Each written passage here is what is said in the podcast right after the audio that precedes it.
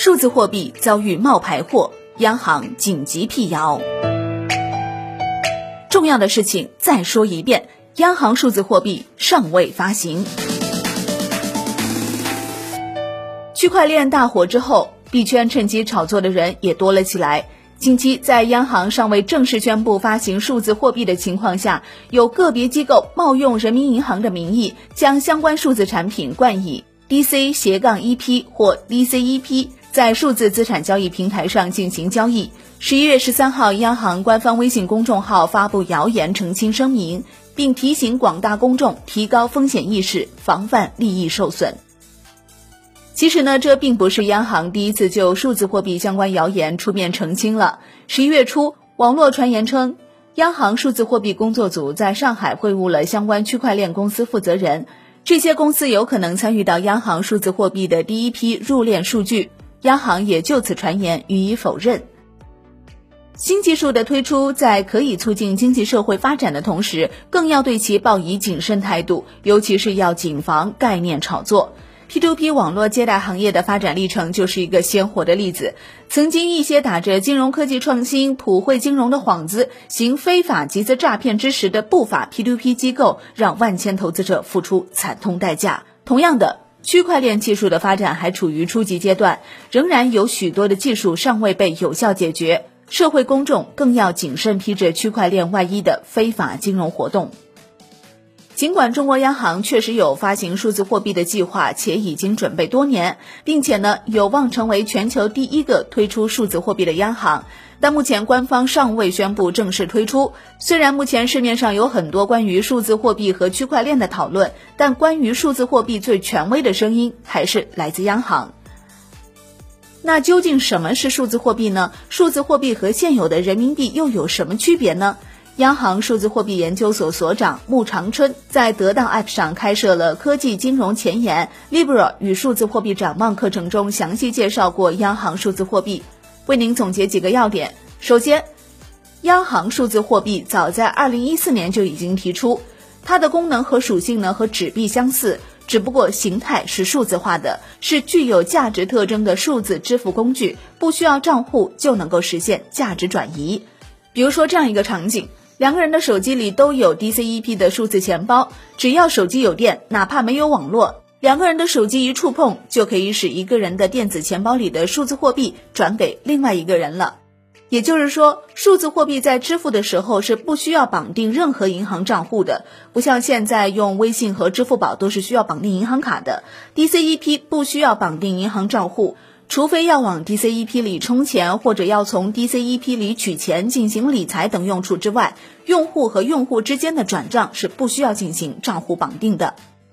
第二个呢，央行数字货币是法币，具有法偿性，也就是说不能拒绝接受数字货币。从法权性上讲，其效力和安全性是最高的。第三个，央行数字货币采取的是双层运营体系。先把数字货币兑换给银行或者其他运营机构，再由这些机构兑换给公众。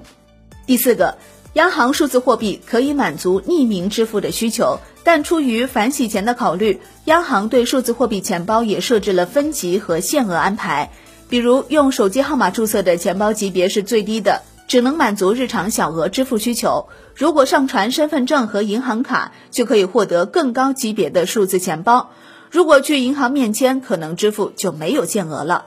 第五个，由于 Facebook 计划推出 Libra，市场关于私人部门参与数字货币发行将会挑战现有主权货币和央行权威的讨论不绝于耳。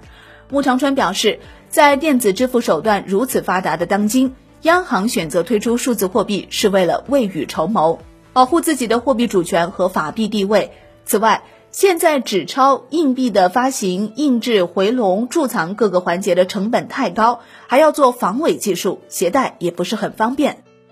央行数字货币准备已经有四年半的时间了，按照穆长春的说法是呼之欲出。那么，一旦央行数字货币正式推出，是不是就意味着广大公众马上就可以使用数字货币了呢？对此，央行原行长周小川近日在财新峰会上表示。央行数字货币更多是为本国考虑，可能更加注重于在央行、第三方支付者之间的批发清算环节提供数字货币。虽然理论上央行数字货币也可以为零售服务，但由于会对现有金融体系带来很大冲击，因此会非常谨慎。虽然区块链作为一项重要的新兴技术，在推动数字经济创新发展的方面潜力巨大，但央行数字货币不会采用纯区块链架构，在应用场景上，区块链并非万金油。央行数字货币研究所副所长狄刚在二零一九可信区块链峰会上表示，虽然区块链发端于比特币，但数字货币并不一定基于区块链技术。从本质上讲，区块链是密码学、对等网络、共识机制等多种传统技术的集成创新，不能夸大和神化其概念和作用。狄刚称，区块链以大量冗余数据的同步存储和共同计算为代价。牺牲了系统处理效能和部分隐私，暂时并不适合零售支付等高并发的支付场景，也要注意对商业信息和个人数据的隐私保护。国家外汇管理局总会计师孙天琪近日表示，新技术到底是良药还是毒品，需要大家共同努力，让它向着良药的方向发展。一是不要炒作区块链概念，二是不能披着区块链的外衣开展非法金融活动，三是。真正想要获得市场空间，区块链技术必须从现在经济金融的痛点上，从服务实体经济过程中找到自己的市场所在。好的，感谢收听，我是林欢，财经头条，我们再会。